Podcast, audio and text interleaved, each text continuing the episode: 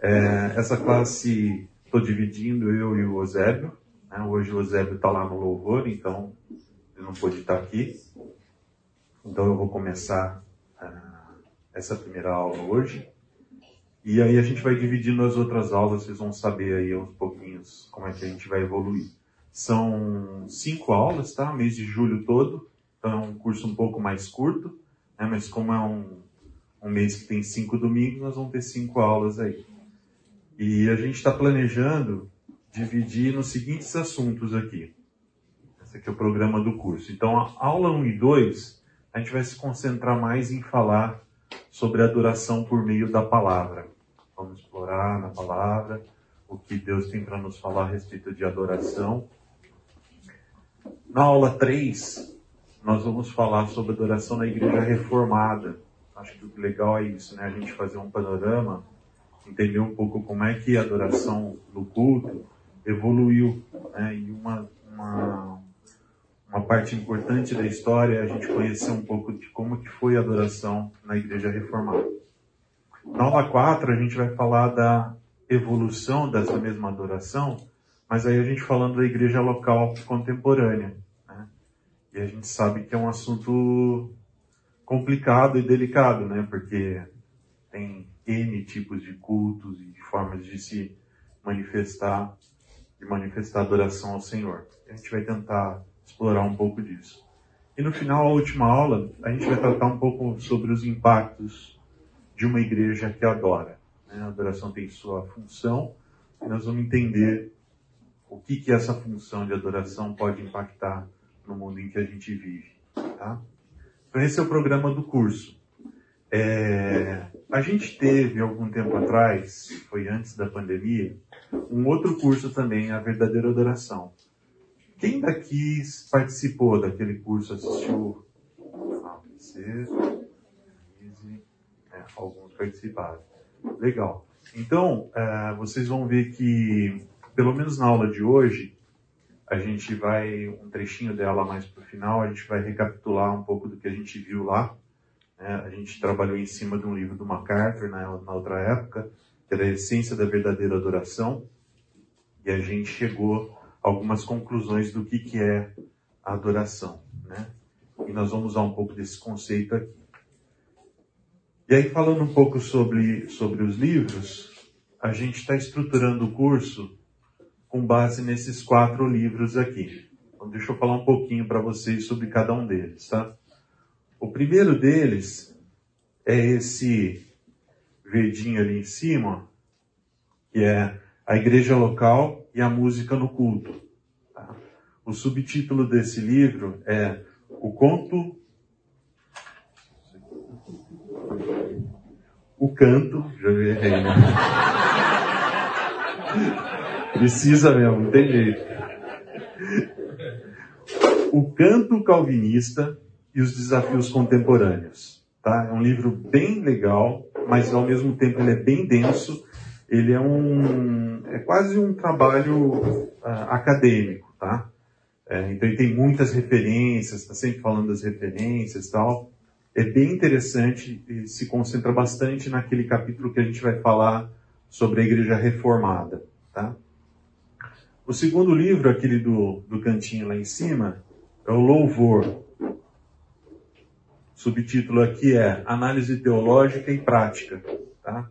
É, ele não se detém muito em conceituar as coisas, ele tem um capítulo importante que a gente vai até passar bastante dele hoje, mas quando chega na prática, e ele tem vários autores aqui, não sei se vocês conseguem ver ali, mas é D.A. Carson, que muitos conhecemos aqui de outros livros, Timothy Keller, né, são os dois principais, e aí tem mais outros dois uh, autores, e aí é legal porque em alguns capítulos depois eles fazem, eles falam de cada tipo de, de igreja e, e, e, é a igreja deles. Né? eles são pastores ou eles trabalham como ministério de adoração. E aí eles falam, é bem prático mesmo, como é que é a liturgia no culto deles, como é que a adoração é conduzida. Né? Então é, é um livro interessante. É, só um porém que, que eu tenho a respeito desse livro é que a tradução em português, na minha opinião, está muito ruim. Então, assim, já é algum conteúdo daqui já é um pouco denso. Aí você vai ler numa tradução é, ruim, fica mais cansativo ainda de ler. Mas dá para dá acompanhar. É, o outro, Essência da Verdadeira Adoração, que é esse aqui, que é o do curso anterior, tá? do John MacArthur. É, Essência da Verdadeira Adoração. Talvez vocês encontrem esse livro na, na livraria aqui, porque a gente já indicou no outro curso, né? Descubra como adorar a Deus de todo o coração. Esse do MacArthur. Esse livro é bem legal, tá? Ele é bem prático, bem acessível, facinho de ler, tranquilo e, e tem muito insight bem legal mesmo. E o último é esse Kant, é, Keith e Christine Getty. Como o louvor transforma a sua vida, sua família e sua igreja. Esse é o de mais fácil leitura, tá? Ele tem bem pouco é, preocupação com se aprofundar muito na parte teológica, apesar de ter uma parte teológica forte, mas não é uma coisa densa para se ler. Esse aqui eu indiquei lá no, na livraria, então pode ser que eles tenham trazido uh, vários aí para vocês ou vão trazer durante as semanas aí.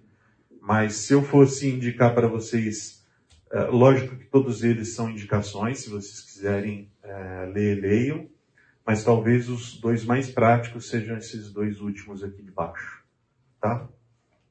Nós vamos, durante o curso, nós vamos pincelar um pouquinho de cada um deles. Beleza? Bom, então a aula de hoje, nós vamos começar agora, ela vai ser justamente adoração por meio da palavra. Nós vamos explorar um pouco aí da palavra para falar de adoração. Vamos começar com oração? Senhor nosso Deus, Pai, nós te louvamos, Senhor, te agradecemos, porque o Senhor, de maneira maravilhosa, nos resgatou, Pai, nos colocou no seio da sua igreja, Senhor, o Senhor tem um propósito claro para nós, Senhor. E quanto mais nós estudamos e conhecemos a Ti, Pai, nós vemos que o Senhor é o único digno de todo louvor e de toda adoração. E nós queremos, Pai, é, te dedicar a essa adoração. Queremos aprender sobre isso, Pai. Por isso nós estamos aqui hoje, explorando um pouco mais esse tema, Senhor, que o Senhor nos use aqui, nos ensine, traga a sua palavra, Pai. É o que nós pedimos em nome de Jesus. Amém. Muito bem. É, quantos daqui são envolvidos com o ministério aqui de louvor? De alguma forma. Oh, muito bom. Legal. Legal. Quem não está diretamente, não se preocupe, tá? O, o curso é para vocês também. Vamos aprender tudo direitinho. Então vamos lá. É, adoração. Né? Adoração por meio da palavra. E a gente está falando de adoração na igreja. Gente, tem algumas cadeiras espalhadas aqui, mas acho que não tem junto, tá? Vamos começar é, lendo esse versículo aqui, que está em Lucas 4, 8. O verso diz o seguinte: Jesus respondeu: Está escrito, Adore o Senhor, o seu Deus, e só a Ele preste culto. Uh, antes de mais nada, um pouco do contexto. Vocês conseguem se lembrar de onde que Jesus fala isso? Em que situação?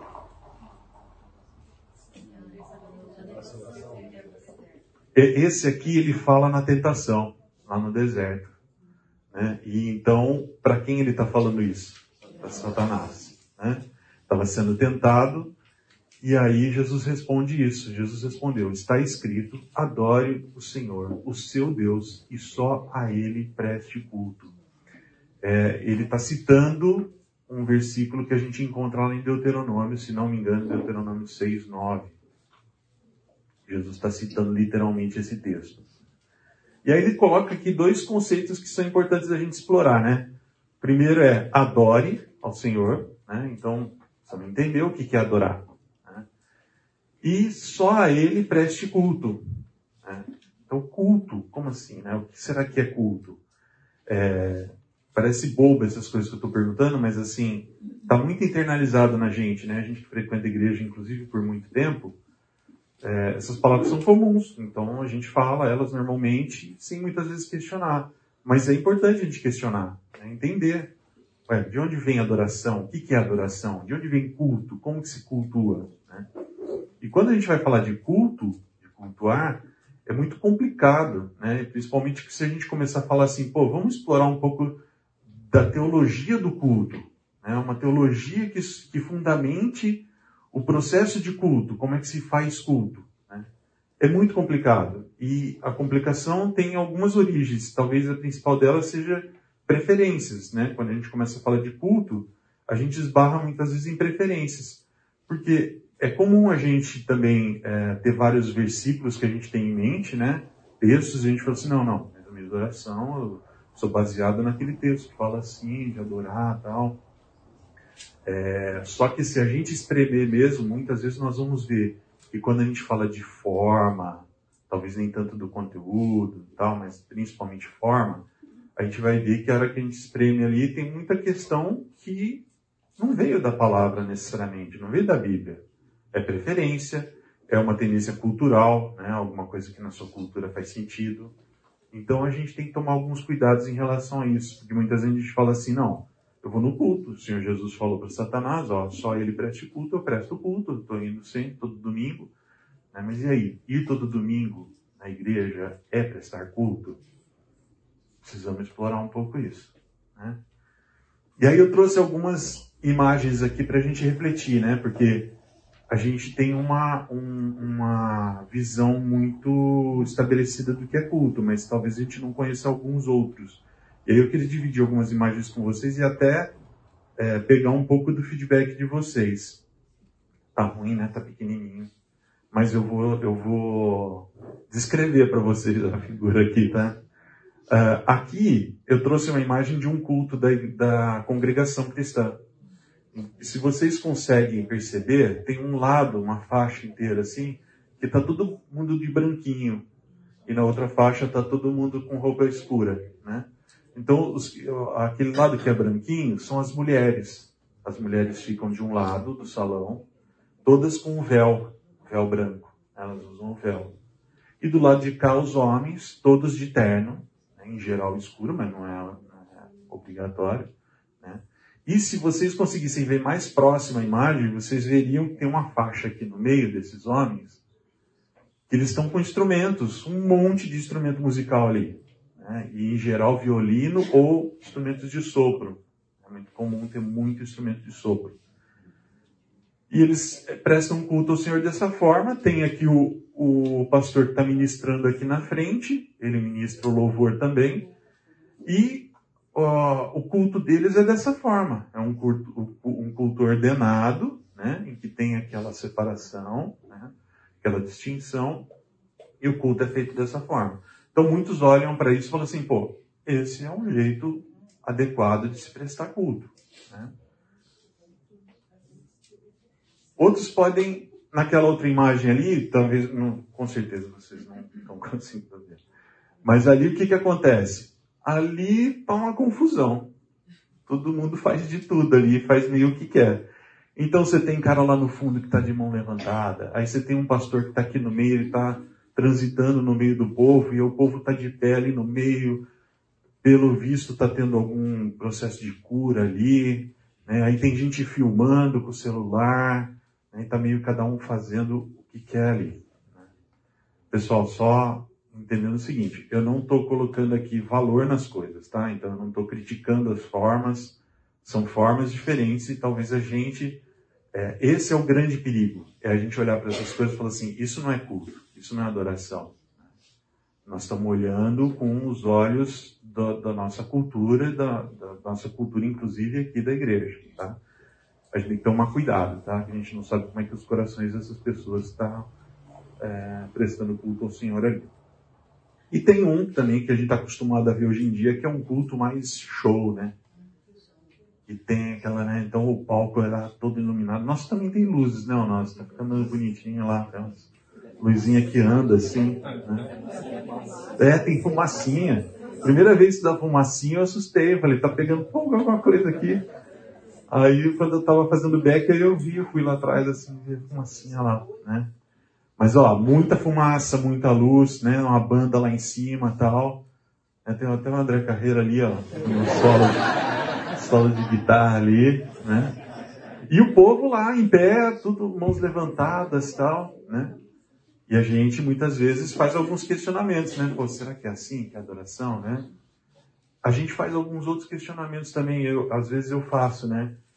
Muitas vezes nós somos mais espontâneos quando a gente vai num show de verdade, de algum artista do mundo que a gente assiste, do que às vezes ter a mesma uh, animação no culto será que tá certo, né? Parece que a gente veste uma outra carapuça, né? Quando vem para cá, veste uma outra, uma outra roupa e fala assim, não, no culto eu não posso fazer assim.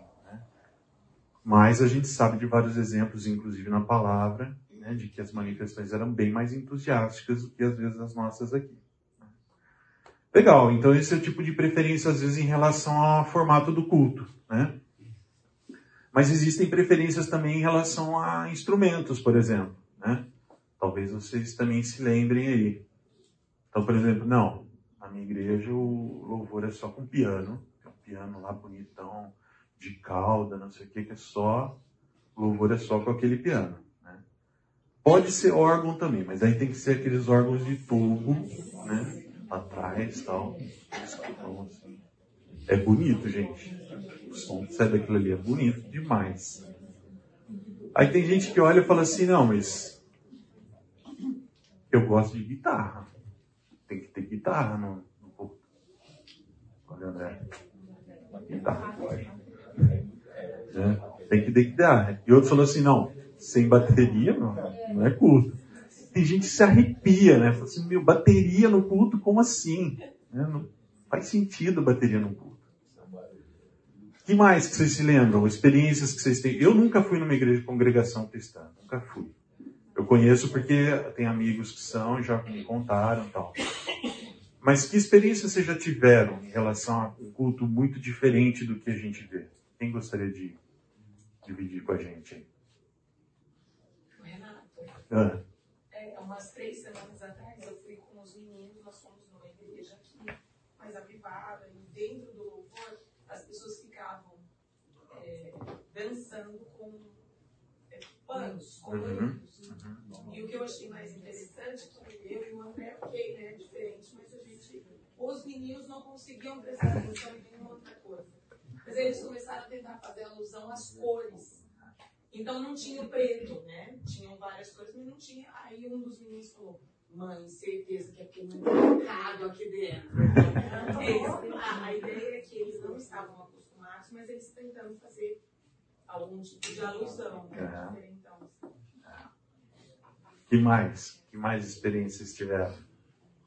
Oi. A igreja que eu frequentava em Recife, antes daqui, teve que fazer uma assembleia, uma votação, para poder saber se podia ter dança ou não no culto. Porque ah. tinha alguém da igreja que era contra a dança e uma que era a favor do ministério de dança, né? Se ia parar ou não o ministério de dança na igreja. Sim.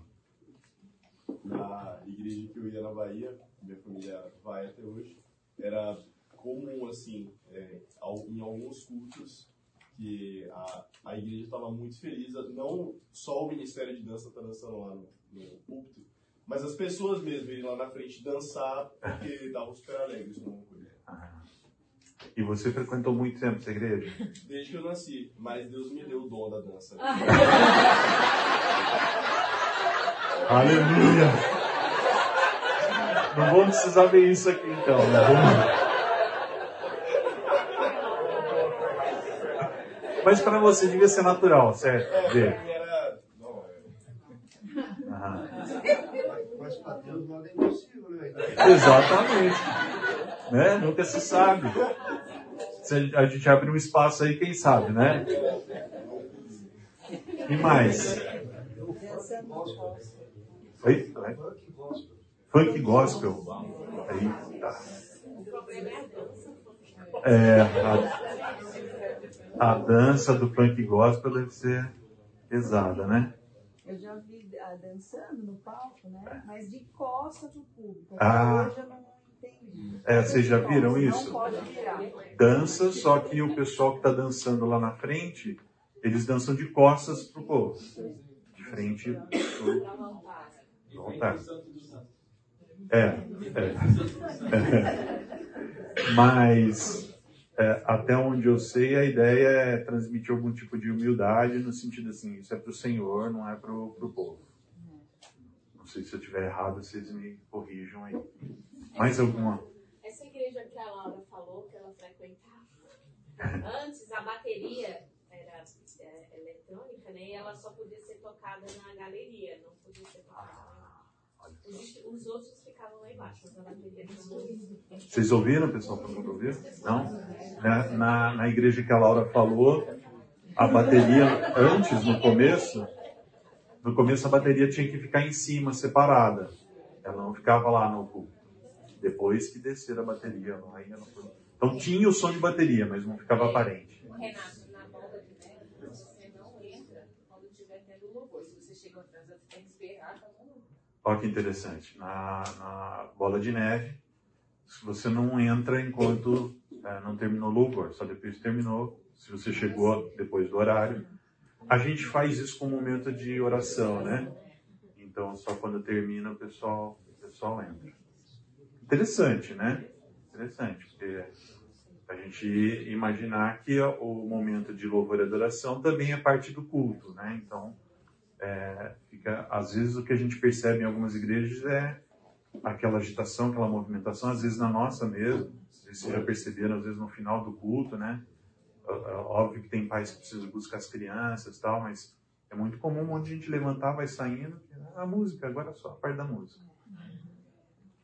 Que mais? Mais alguma experiência? É, bom, eu trouxe aqui uma listinha de algumas coisas ainda que às vezes é, trazem algumas polêmicas justamente por preferências. Então, por exemplo, coral. Né? Então, tem igreja que faz, acha que faz sentido ter coral, tem igreja que não. É, eu fui por muito pouco tempo numa igreja uma vez que tinha, uh, lá em cima, você tinha as cadeiras né, da, da do, do, povo do coral. Então as cadeiras ficavam fixas lá porque todo culto tinha música do coral. Então, às vezes, coral também dá, tem relação com essas preferências. Outra coisa, a música especial. Né? É, hoje a gente tem menos aqui, mas vocês devem ter pego em, períodos em que a gente sempre tinha uma música especial. Alguém ia lá e cantava. Então, isso também tem questão de preferências. Porque tem gente que fala assim, pô, mas isso é uma apresentação, é alguém se apresentando e todo mundo só olhando, né? Por outro lado, tem gente que fala assim, pô, isso me inspira. Então, alguém chegar lá e cantar uma música de uma forma muito bonita, muito bem preparada, por mais que eu não conheça, não cante junto, aquilo me ajuda né, a levar minha adoração ao Senhor. Polêmico. O canto congregacional, né, o canto da igreja como um todo, como que ele deve ser, né, como ele deve acontecer. Acho que é melhor ligar o ar. Ligar o ar? Tá, é, deixa eu ver aqui. Esse pessoal não tomou banho, é esse? Ó, foi o Luquinha que falou, não fui eu, hein? É, será que tem algum interruptor? Peraí, acho que está sentindo. Como é que tá? Está apagado. Vê se tem um controle igual na sala. Mas vamos ligar aqui para dar uma circulada aí. Tempos pós-pandemia, né, galera? Não dá para ficar com um ar tão viciado assim. Né? Oi?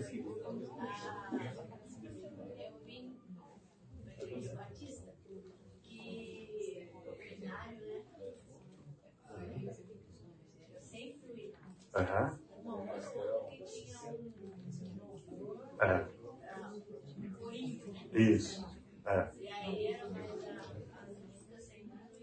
É verdade. Isso é um ponto também bem, bem intenso em várias igrejas. O inário. Tem igreja que só canta as músicas que estão no inário. Aliás, tem inário que já vem colado na Bíblia. Né? Então, assim, gente, é a Bíblia. Né? Eu não vou cantar, né? Então tem o inário, né? E tem igrejas que cantam corinhos, né? Como o pessoal fala, as músicas. Né? Tem igreja que mescla um pouco. Né? A gente tenta às vezes mesclar um pouco. A gente pega alguns hinos, por exemplo, faz um arranjo um pouco diferente com bateria, guitarra, né? A gente curte. Então tem isso também. É, respostas litúrgicas, né? Vocês já devem ter visto, visto cultos é, mais formais em que alguém fala alguma coisa, a igreja responde, né? A igreja católica tem isso de forma muito forte, mas existem igrejas evangélicas que têm também as respostas litúrgicas. Palmas, né? Tem igreja que não, não bate palma, porque o mérito não é de quem está cantando, e aí às vezes a igreja que bate palma, não, vamos aplaudir o Senhor e tal. Né? Tem várias formas aí. Cumprimentar, né, para quem se lembra, isso aqui foi piadinha por muito tempo na nossa igreja, principalmente quando o Weber estava aqui, né? Então não, não dava outro. O Weber chegava em algum momento do culto lá, pessoal, cumprimente seu irmão que está do seu lado, tá ai, cara, eu não conheço o cara, né? Não gosto, não me... E o pessoal falava para ele, falou, gente, não me sinta à vontade, eu não gosto, não curto. Quem já fez isso um pouco foi o Davizinho também, né? De vez em quando ele faz, né? Fala para ele. Só para vocês lembrarem. Cumprimentar, teatro, né? Ó, será que o teatro faz sentido fazer parte do culto? A mesma coisa a dança, né? Que alguém falou aqui, né? É, ter dança durante o culto, isso faz parte de uma manifestação de adoração. Vocês veem que tudo isso, é, a gente pode encontrar versículos que falem sobre dança, sobre é, cumprimentar, bater palma. Pode ter, pode ter. A gente pode encontrar vários versículos, né? Daí a dizer que esses versículos respaldam de alguma forma concreta uma teologia de culto, é uma distância grande. Né? Até, ó, alguns estudiosos falam assim, não, tudo bem, mas nós estamos falando de uma manifestação de um povo que a cultura deles era comum aquilo. Dançar, pular, se alegrar tal. A gente pode ter culturas diferentes. Então, assim, o que eu estou querendo dizer para vocês não é nem está certo um, nem está certo o outro. O que eu estou querendo mostrar é a complexidade de se é, definir ou criar uma teologia de culto. Tá? Então, é, quando eu me deparo com isso, eu falo assim, bom, nós temos que partir de algum princípio, né? Então eu falei assim, puxa, vamos ver, uh, se a gente está falando sobre adoração, o que, é adoração? Como é que a gente pode conceituar? A primeiro lugar que eu sempre vou, quando eu vou fazer curso assim, eu vou para o dicionário. Né? Então abro o dicionário lá, vamos ver o que, é adoração. Né? E eu tô, nossa, que pequenininho. Gente, decepção, achei que ia ficar... Quem será que fez esse slide? Vamos aqui, vai. Adoração. Então tá lá. Adoração. Substantivo feminino. Ato efeito de adorar. Adoro essas definições. Adoro essas definições de dicionário, né? Que ele define com a própria palavra. Bonito. Segundo, culto que se presta a alguém ou a alguma coisa a que se atribui status de divindade. Opa, agora tá mais parecido com o que a gente está acostumado, né? Demonstração de afeto, respeito ou submissão. Aí tem um exemplo aqui, fatigada das adorações em que era alvo nos bailes. Então, uma moça bonita estava nos bailes, ela era adorada pelos caras que estavam lá. Então, vocês já devem ter lido textos em que a adoração é usada nesse sentido. Né? É, amor extremo que se dedica a alguém ou a alguma coisa. Não careço dizer dizer-lhe que amor foi o meu e que adoração lhe, lhe votou minha alma. Então, assim, é justamente isso, né? um amor extremo que se dedica a alguém ou a alguma coisa. É, imenso sentimento de devoção, veneração, pessoa ou coisa adorada, meu filho é a minha adoração. É, quadro que representa a veneração dos reis magos. Então, assim, existe um quadro, né? clássico dos Reis Magos, que o nome quadro é Adoração. Ato pelo qual reconhecemos nossa dependência de Deus. Esse aqui é o que está mais diretamente relacionado a Deus. Mas o que, que eu quis, é, queria ressaltar aqui? Mesmo no dicionário, quando a gente vai olhar, a gente vai ver é, várias situações em que a palavra adoração é usada num contexto talvez diferente do que a gente uh, entenda, né? E talvez, uh, não sei quanto já, ah, eu adoro tal coisa. Adoro, só a Deus, né? Então tem essa situação, porque a gente acha que a palavra adoração ela é reservada, mas culturalmente o que, que a gente nota? Que a palavra adoração ela passa a ser usada em outros sentidos. Né? No sentido de gostar muito, nossa, adoro chocolate, adoro. Né? Isso é muito comum. Então, é, já dificultou um pouco para a gente, né? Pô, não está ajudando muito a conceituar aqui para a gente. Né? É, aí eu falei assim, bom, então vamos ver o que, que a própria palavra fala, né? Sobre adoração. E aí, vendo os autores, né, naquele livro Louvor, do, do Carlson, ele fala é, justamente isso. Ele fala assim, é, é complicado também, tá? De fazer essa busca na palavra, na Bíblia. Porque diferente de algumas outras palavras, por exemplo, trindade, você não vai achar na Bíblia. Apesar de ser do conceito, a gente está bastante acostumado com ele e tal, na Bíblia não tem essa palavra diretamente trindade. Adoração tem. Porém, a adoração que é usada na Bíblia é igual o português. É, tem situações que não tem nada a ver com adorar o Senhor e está lá a palavra, uma das palavras que é traduzida por adoração. Esse é outro problema. Na Bíblia tem várias palavras, tanto no grego quanto no hebraico, que são traduzidas por adoração na nossa Bíblia. Mas quando você vai ver, está lá adoração em português, mas em um lugar é uma palavra, em outro lugar é outra, que o tradutor entendeu, bom, isso aqui vai ser, é, faz sentido colocar como adoração. Né? Então isso traz uma dificuldade muito grande, porque é comum às vezes a gente falar, pô, eu quero conceituar alguma coisa, faço uma busca da palavra como ela é usada na Bíblia, e dali eu vou entendendo. Aqui nós vamos ter dificuldade, tá? porque já foi traduzido e não tem a mesma palavra. Então, eu trouxe algumas coisas aqui é, para exemplificar isso. Então, por exemplo, Mateus 2,2. É, é, o contexto disso aqui, pessoal, se vocês se lembram, é quando os, os magos do Oriente eles vêm né, é, seguindo a estrela e eles chegam lá na região de Jerusalém e eles ah, param diante de Herodes. Eles falam, não, nós viemos aqui e tal, porque tem estrela do Oriente, a gente vai procurar o rei dos judeus. Né? E ele está falando aqui, ó. E perguntaram, onde está o recém-nascido rei dos judeus? Vimos a sua estrela no Oriente e viemos adorá-lo. Tá? É uma palavra no grego que, é, que foi usada e foi traduzida aqui como adorá-lo. Aí em seguida, ali no versículo 8, um pouco mais para frente, o Herodes, o Herodes vira e fala assim: Não, beleza. Enviou-os a Belém e disse: Vão informar-se com exatidão sobre o menino. Logo que o encontrarem, avisem-me para que eu também vá adorá-lo. Ah, que bonzinho. Né? Ele só queria isso, gente. Que fosse lá onde está, que ele também queria ir lá adorar. A gente sabe que esse adorá-lo não é a mesma adoração que os magos iam fazer. Mas óbvio, gente, que ele estava mentindo, né? Ele estava querendo é, dizer que ele adorá-lo. Então até aí tudo bem, daria para encontrar essa palavra. Aí quando a gente pega em Mateus 18, versículo 26, no contexto lá daquela parábola que Jesus fala do servo, do servo mau, né? É, em que é, ele, o servo tinha uma dívida com o Senhor, né? E aí o Senhor vai cobrar a dívida dele e ele implora para o Senhor é, perdoar a dívida dele. Né? E ele fala assim: o servo prostrou-se diante dele e lhe implorou: tem paciência comigo e eu te pagarei tudo. A mesma palavra que foi usada como adorá-lo nos outros dois versículos está aqui também, uma variante dela, que esse servo prostrou-se, que é o proskenel, coisa assim, em grego. Não, não sou bom nisso não. Isso aí para mim é grego.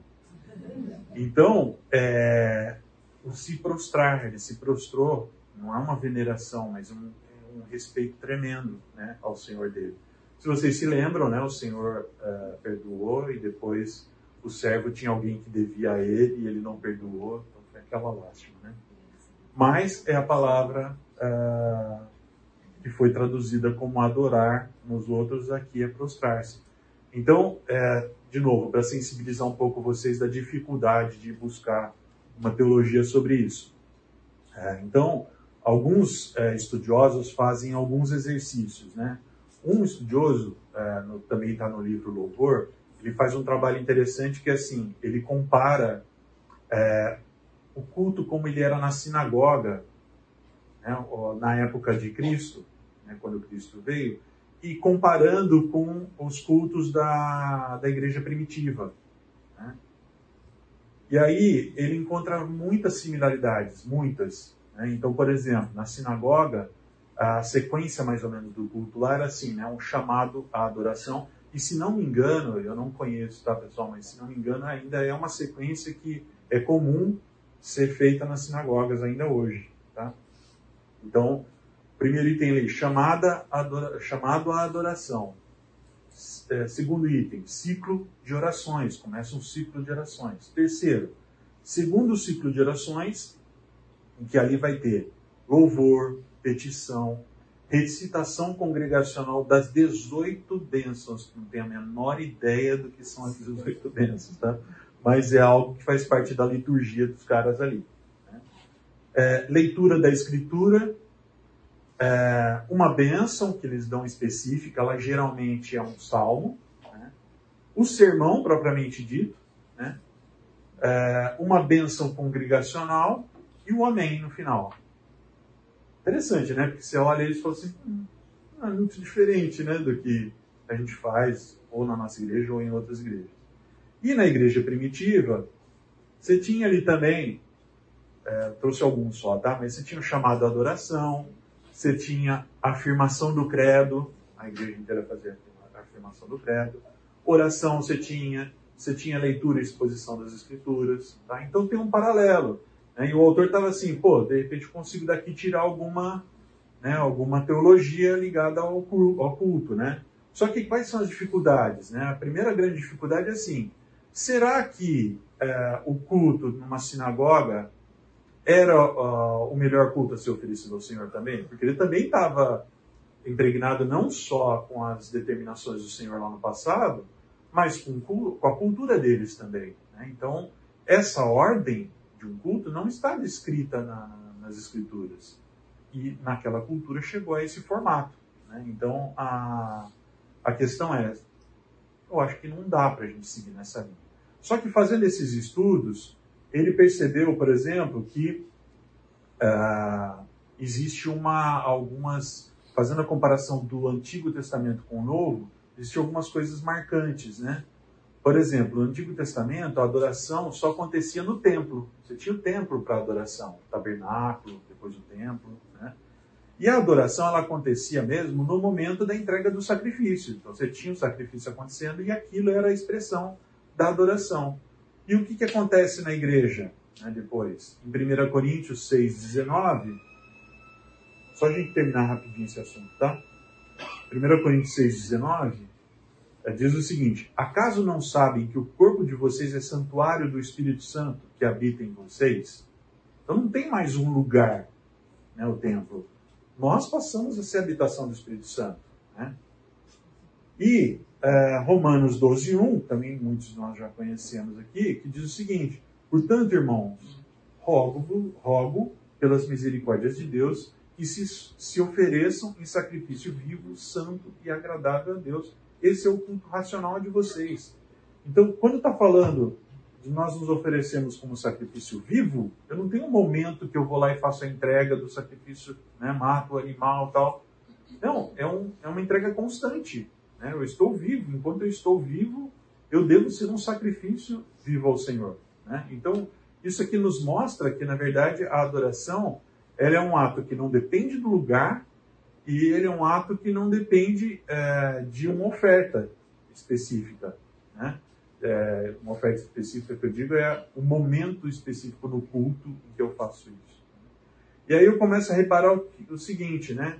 Isso, isso, é um insight bem interessante aqui no finalzinho. Ele fala assim: o motivo pelo qual a igreja do Novo Testamento se reúne tem foco na edificação mútua e não na adoração. Olha que interessante, né? Talvez seja um aprendizado importante para a gente. Então, a igreja se reunir o foco não necessariamente é a adoração, porque a adoração ela deve ser constante e feita de forma individual por cada um de nós. Mas se reunir como igreja tem uma função de edificação mútua, inclusive com a adoração congregacional. Então, a adoração congregacional também tem que estimular uma edificação mútua, tá? Nós fizemos aqui uma comparação né, entre a adoração no Antigo Testamento, do Novo Testamento, e a gente observou o que aqui? Que a adoração no Antigo Testamento acontecia no templo né, e, no, e acontecia no ato da entrega do sacrifício. E a gente viu que no Novo Testamento nós somos o templo do Espírito né, e a nossa uh, oferta ao Senhor tem que ser um sacrifício vivo, santo e agradável a Deus, que é o culto racional nosso. Então isso nos aponta uma adoração de forma constante, não momentânea ou pontual como era no ritual, né, como era no Antigo Testamento. E a gente concluiu então que motivo pelo qual a igreja do Novo Testamento se reúne tem foco na edificação mútua, não na adoração. E aí eu falei para vocês que eu ia trazer alguns conceitos aqui. Então, um conceito que eu achei muito legal, que eu extraí ali das palavras do MacArthur, naquele livro A Essência da Verdadeira Adoração, ele conceitua assim, olha, adoração é o nosso mais íntimo ser respondendo com louvor por tudo o que Deus é, mediante nossas atitudes, ações, pensamentos e obras, com base na verdade de Deus, tal como ele a nós se revelou. Tá? Aqui tem bastante coisa bem interessante aqui, né? Não sei se vocês também perceberam. A primeira coisa que ele fala é que a adoração ela vem do mais íntimo do nosso ser, né? Então, é, a gente começa a perceber que o ritual por si só não expressa uma verdadeira adoração, né? mas ela tem que vir do íntimo do nosso ser. E o íntimo do nosso ser responde com louvor por tudo que Deus é. Então, a nossa adoração nada mais é do que uma reação, é uma resposta a algo que já aconteceu. E esse algo que já aconteceu é o que o Senhor é né? ou como ele é. Né? E essa adoração ela se manifesta mediante as nossas atitudes.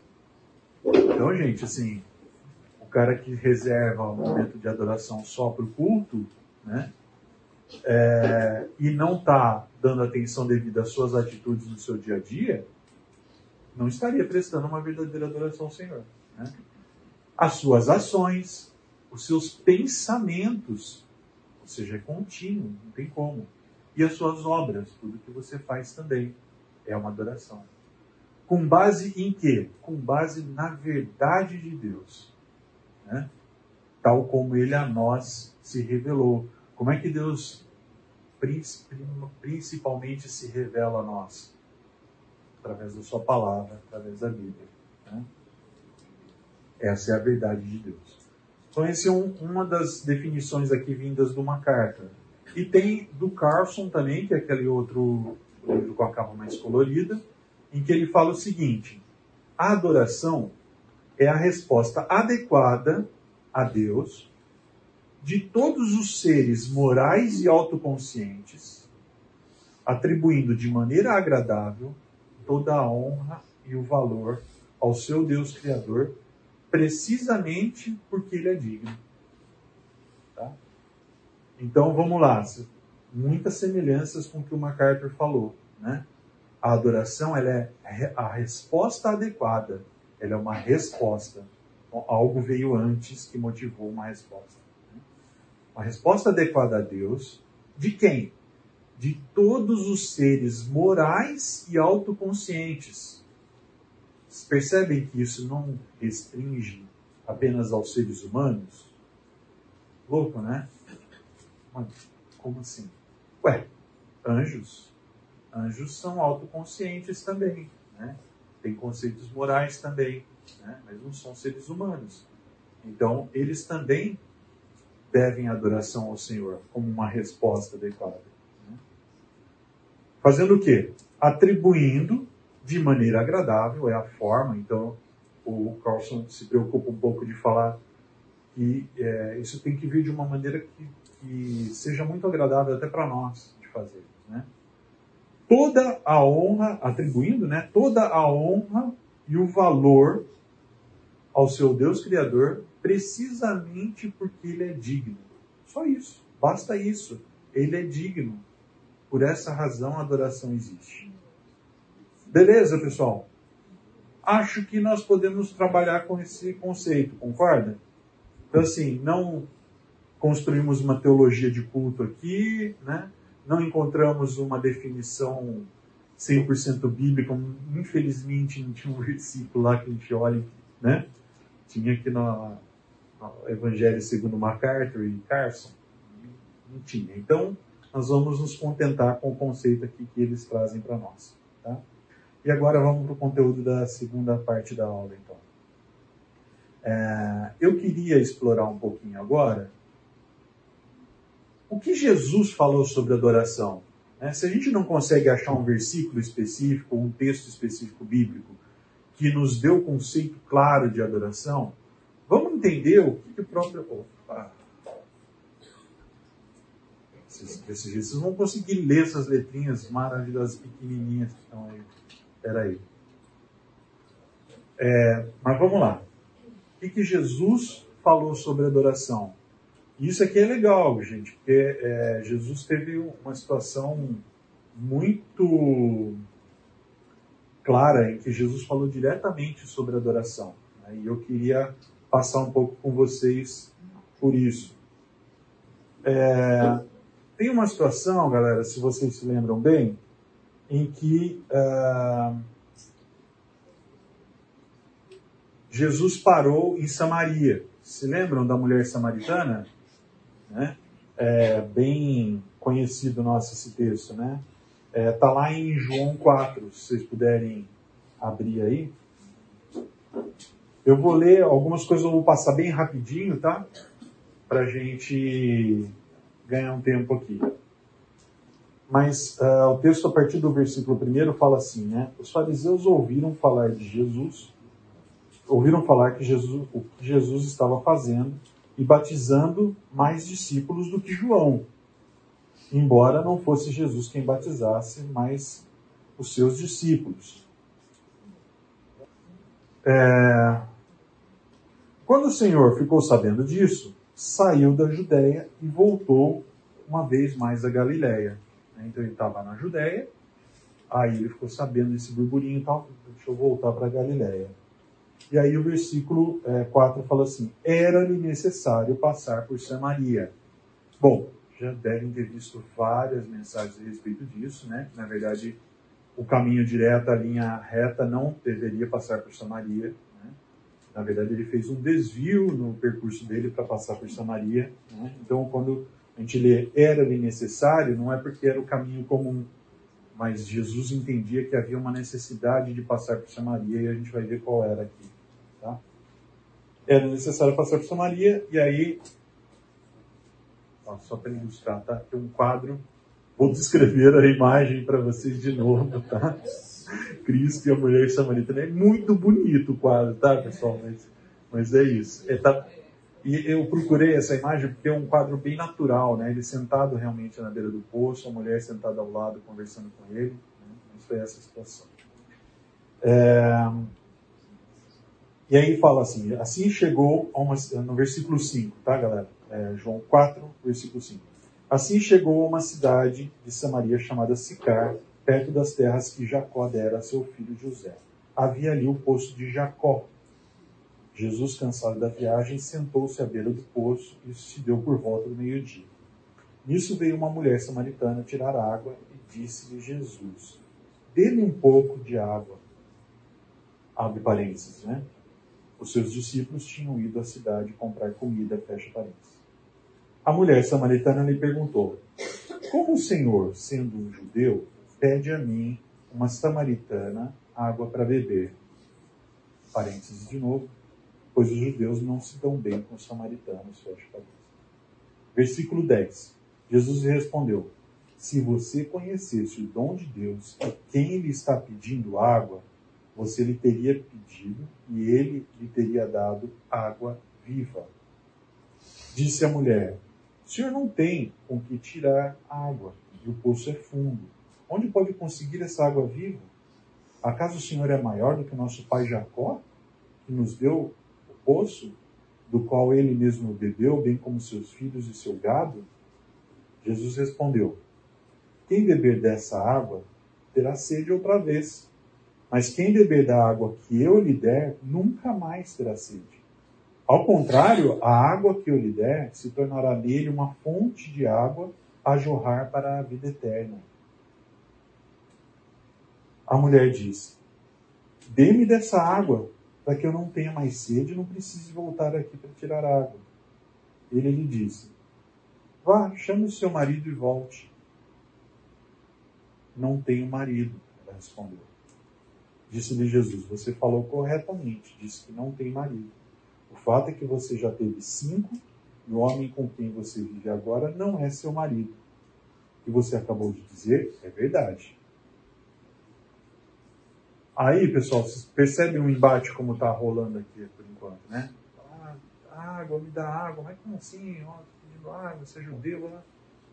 Não, mas se você soubesse a água que eu quero dar, ah, encostou na parede, né? falou assim: é verdade, não tem marido. Não é à toa que ele falou para trazer o marido, que ele já sabia disso, né? Pegou na, na, na ferida da mulher, né? Aí o que, que a mulher fez? Que todos nós fazemos quando cutuca a nossa ferida, né? Então, e aquele outro assunto, o. Bem aqui no versículo 19.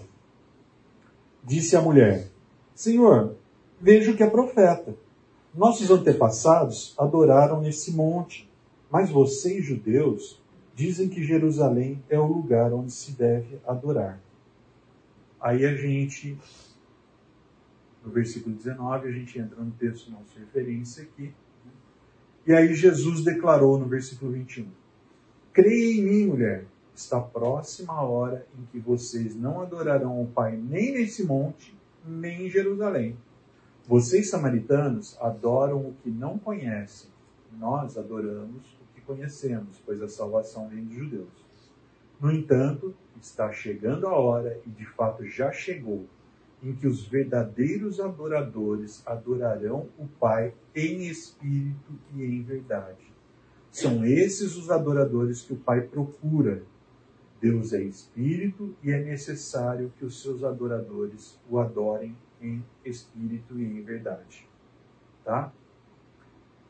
O restante da história a gente sabe, né? Ela, ela acaba é, ficando admirada com, essa, com essas palavras do Senhor, ela acaba reconhecendo o pecado dela, a ponto dela ir, é, voltar lá para a cidade dela e chamar as pessoas, falar, tem um homem lá falando coisas maravilhosas, tal, e veio um monte de gente ouvir o Senhor. E o Senhor falou com elas, com essas pessoas, e muitos creram nesse dia. Né? Mas uh, o que, que é muito interessante a gente ver aqui? O que Deus está falando a respeito da adoração, como a adoração deve ser. Né? Ele fala assim: os verdadeiros adoradores adorarão o Pai em espírito e em verdade. A gente fica, mas em espírito e em verdade. O que está que querendo dizer com isso? Né? Adoração em espírito e em verdade. Ah, obrigado, gente. A lista de chamada, é verdade. Vai passar aí, vocês respondem rapidinho.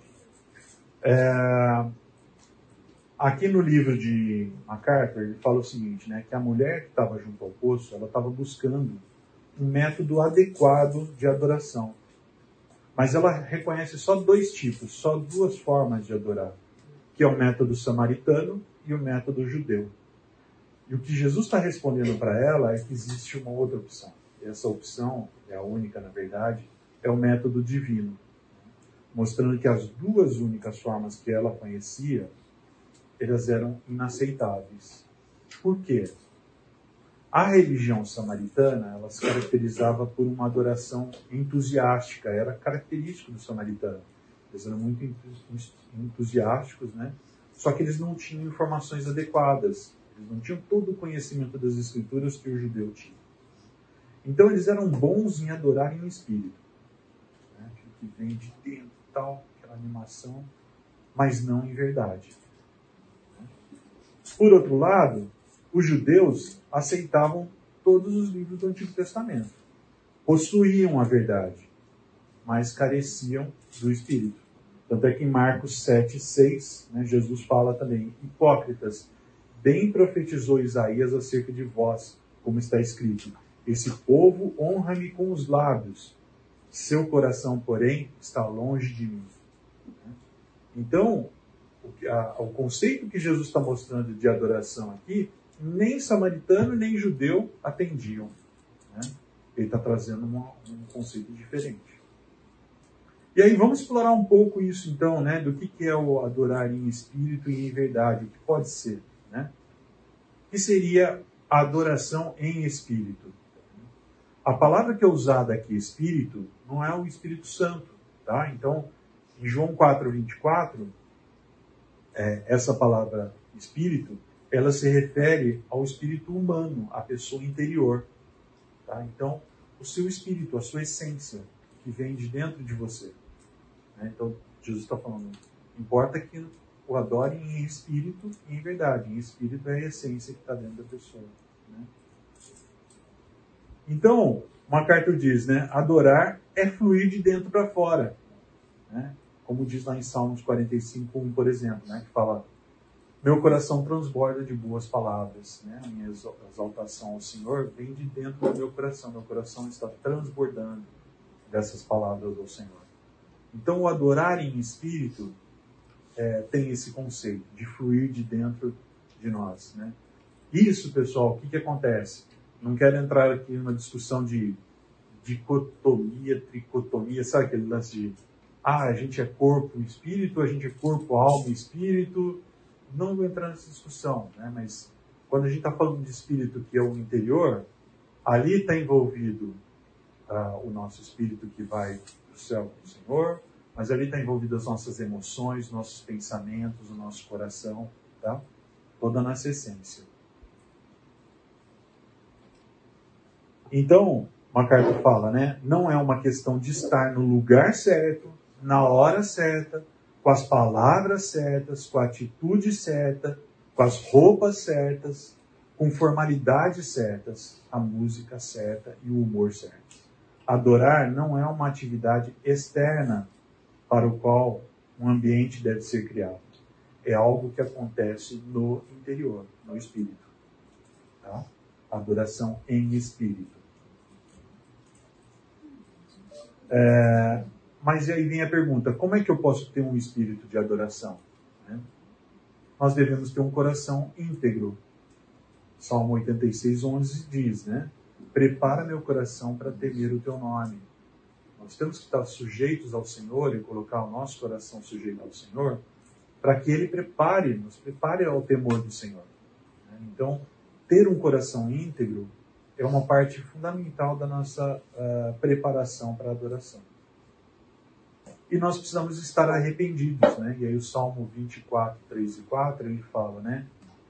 Quem subirá ao monte do Senhor ou quem poderá permanecer no seu santo lugar? Para quem se lembra aqui, né?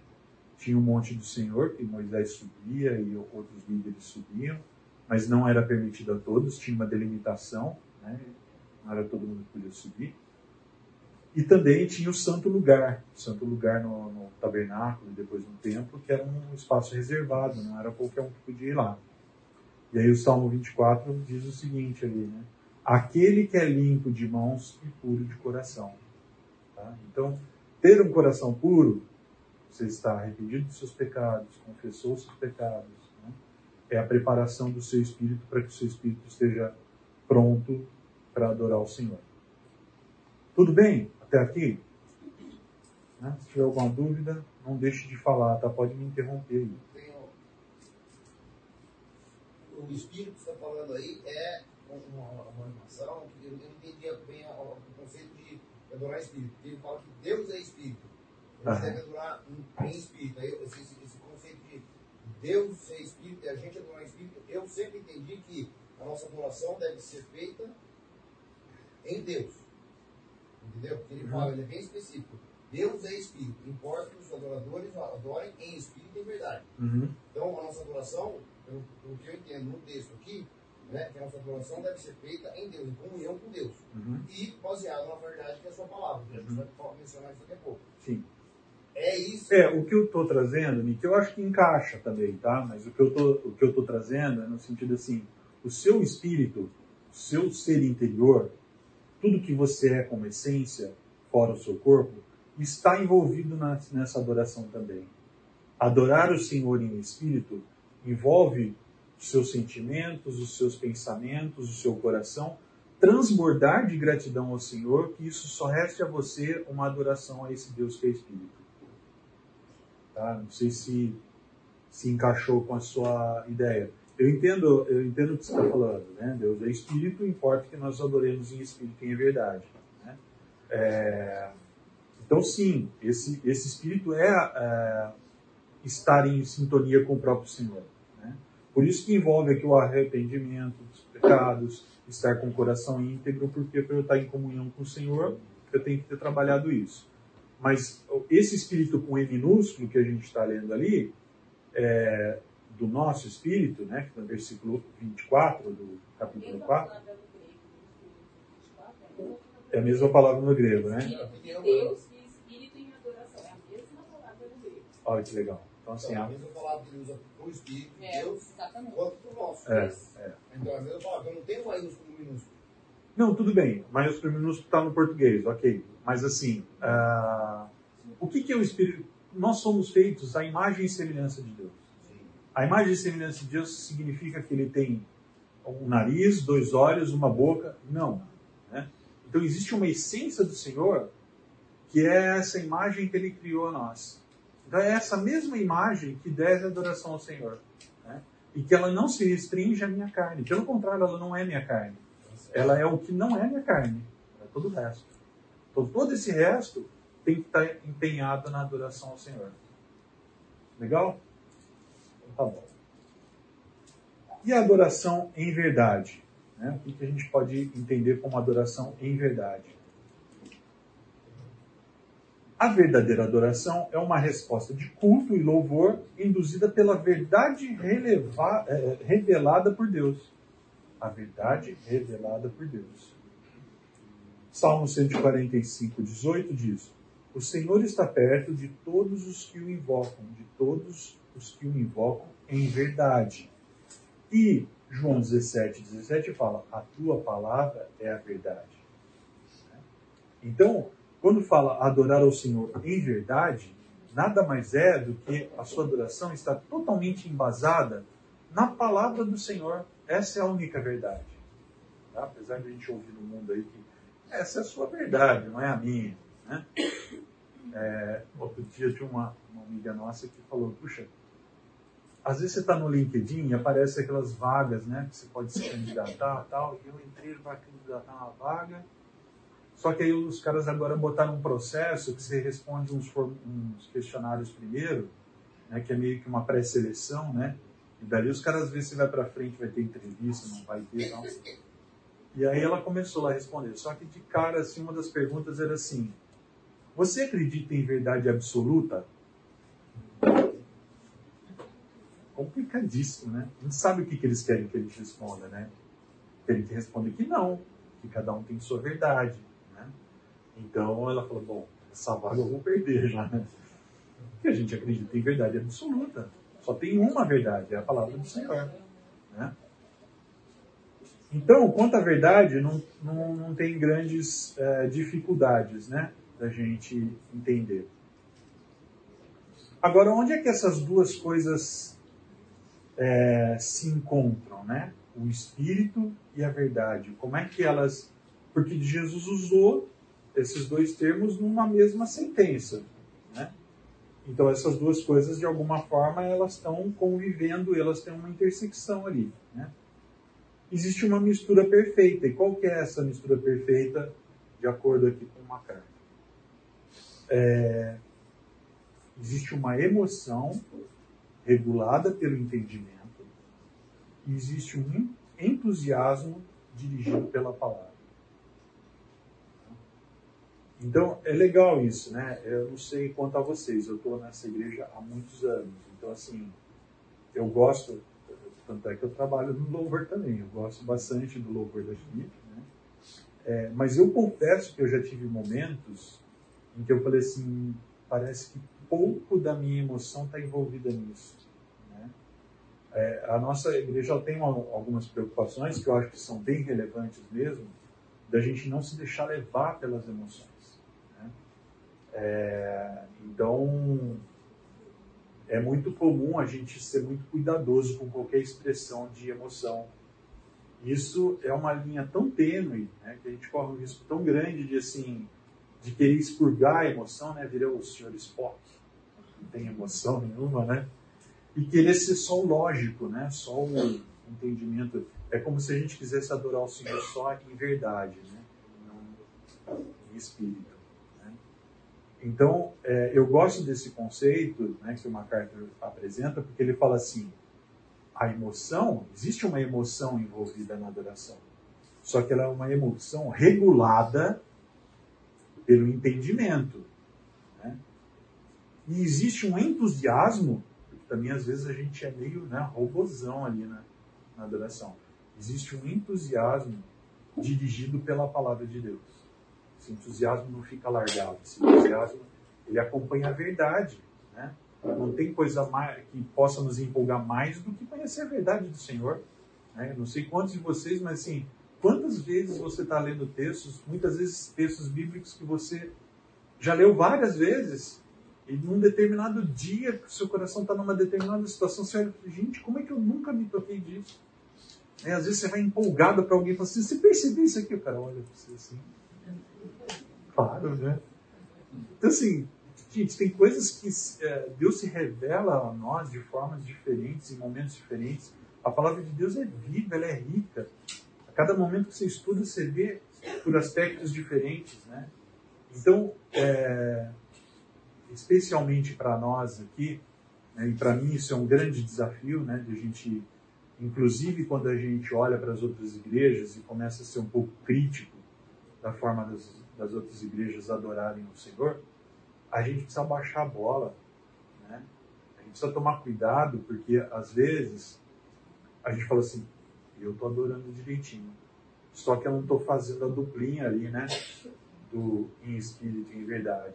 Vezes eu estou focando demais em verdade e pouco no espírito. E às vezes tem irmãozinho nosso que, irmãozinho sem ser pejorativo, tá?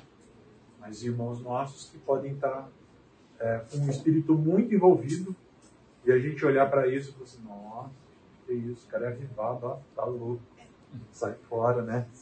Tá amarrado, né? Então, é, um cuidado que a gente precisa ter.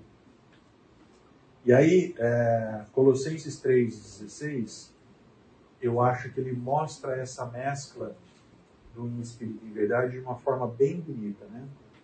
Fala assim, Colossenses 3,16 a palavra de Cristo habite ricamente em vós, em toda a sabedoria. Ensinai e aconselhai uns aos outros com salmos, hinos e cânticos espirituais, louvando a Deus com gratidão no coração. Por que, que eu acho que ele resume aqui várias coisas do conceito do adoração em verdade? Né? Primeiro ele começa: a palavra de Cristo habite ricamente em vós. É a verdade, é a palavra do Senhor. Em toda sabedoria, ou seja, aquela regulação, aquela mediação que a palavra deve fazer do nosso entusiasmo, né, da nossa emoção, está aqui na sabedoria.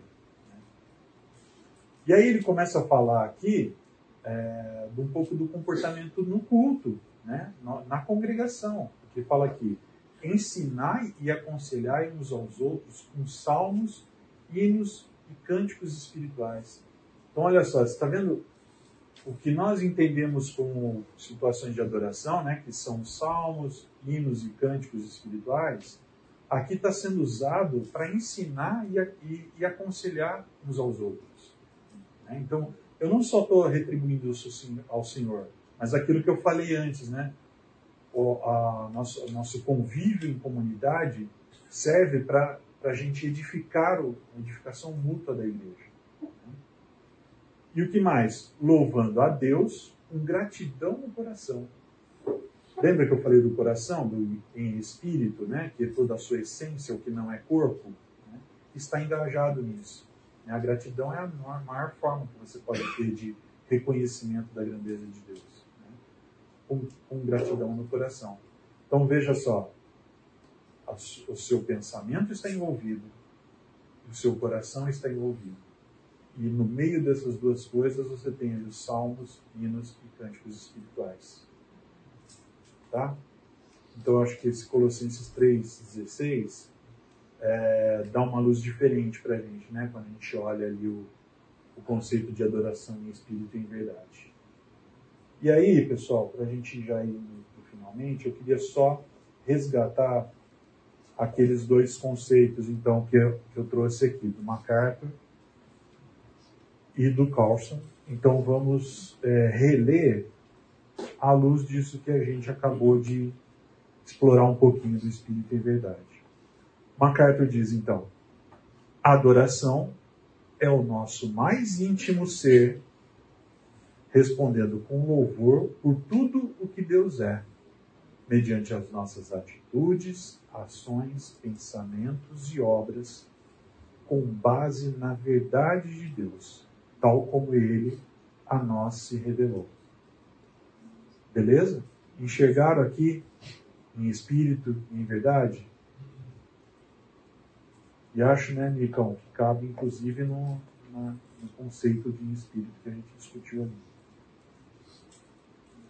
E do Carlson, ele diz aqui: a adoração é a resposta adequada a Deus de todos os seres morais e autoconscientes, atribuindo de maneira agradável toda a honra e o valor ao seu Deus Criador, precisamente porque ele é digno. Tá? Talvez aqui a gente não encontre a, a, a verdade no sentido da palavra do Senhor de forma explícita aqui, né? Mas o conhecer ao meu Deus, saber o quanto ele é digno, envolve estudar a palavra do Senhor e conhecer a palavra. Tá? Então acho que dá para a gente conviver com esses dois conceitos aí para nos auxiliar no, no restante do curso. Beleza, pessoal? Alguma dúvida, algum ponto que vocês gostariam de comentar, criticar? Dúvida? Ô, Renato, eu queria a respeito de a gente ter uma postura muito é, julgadora com relação à, à, adoração do irmão ao nosso lado. Né? É, por definição, é, olhando para essas definições que a gente tem, já que a adoração ela é um reconhecimento voluntário de quem Deus é, é não cabe na adoração o eu me considerar melhor que o, o meu irmão na minha expressão de adoração porque na minha cabeça eu estou sendo mais correto. É, porque, de certa forma, isso seria levar um, um mérito meu para a minha adoração. Né? A minha adoração é melhor porque eu conheço mais, porque eu adoro melhor do que essa pessoa. É, de determinada forma, a, a fala da, da mulher samaritana relata um pouco de como é a perspectiva do irmão que está sendo julgado. Né? Putz, as pessoas dizem que a minha maneira de adorar ela é errada, porque eu adoro no lugar errado e, e Jesus vem e, e, dá o direcionamento que nivela todo mundo por baixo. Né? É, ninguém tem o direito, senão ele, de dizer como ele quer ser adorado.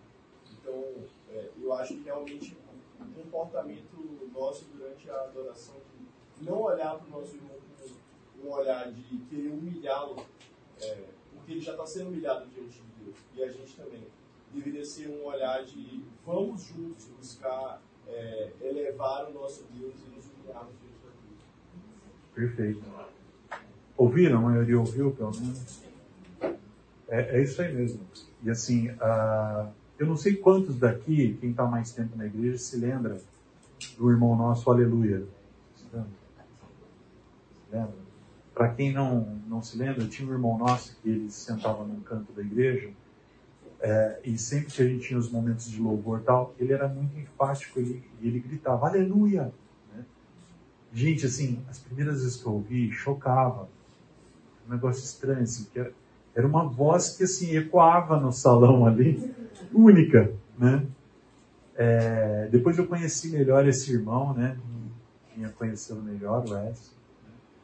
É, mas ele, ele passou, pelo menos para mim, a ser um exemplo de manifestação da nossa emoção, porque a minha primeira reação foi ter essa, foi ser essa daí. Né? Falei assim, querendo aparecer, né? falando alto e tal. Eu estava sendo hipócrita, eu estava sendo o que o judeu é. Né? Eu conhecia a palavra, né? eu estava achando que o meu culto era melhor, porque era baseado na, na palavra, e a minha emoção não estava envolvida. Né? Eu simplesmente estava fazendo algo de uma forma mecânica em que os meus sentimentos não estavam envolvidos. E ele estava expressando os dele. Né? E qual é o problema nisso? Né?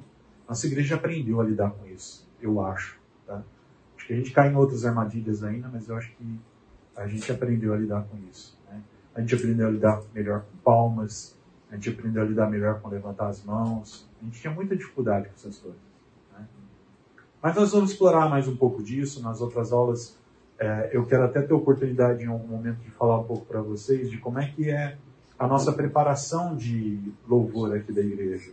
Eu já percebi isso que às vezes as pessoas não têm noção de todo o trabalho que acontece por trás. E quando eu falo trabalho, não é só trabalho de ensaio, não é só isso, mas a, a preocupação do conteúdo que está sendo é, usado, mostrado na adoração, a ligação que isso tem com a mensagem que vai ser ensinada naquele dia, é, toda a preocupação que a gente tem com os corações de quem está servindo lá naquele momento. Né? Então, acho que vale a pena depois a gente passar um pouco para vocês, talvez quem não está tão envolvido nisso, conhecer um pouquinho. Acho que vai ser legal. Beleza? Ó. Ah, ó. A lista. Ó, terminou a lista também. Gente, rapidinho, deixa eu só fazer uma oração rápida e a gente já conclui. Senhor nosso Deus, obrigado, Pai. Nós queremos te louvar, Pai, como a Sua palavra é rica, como revisitarmos textos já conhecidos, muitas vezes nos enriquece. Na verdade, Senhor, sempre deveria nos enriquecer, Pai. Nós pedimos isso, pedimos que o Seu Santo Espírito amoleça os nossos corações, nos prepare e principalmente, Pai, que o Senhor nos dê uma semana em que nós busquemos mesmo, de fato, Pai, adorá-lo em espírito e em verdade, não apenas no momento do culto, mas de uma forma constante ao Senhor. Te agradecemos e louvamos por isso, em nome de Jesus. Amém.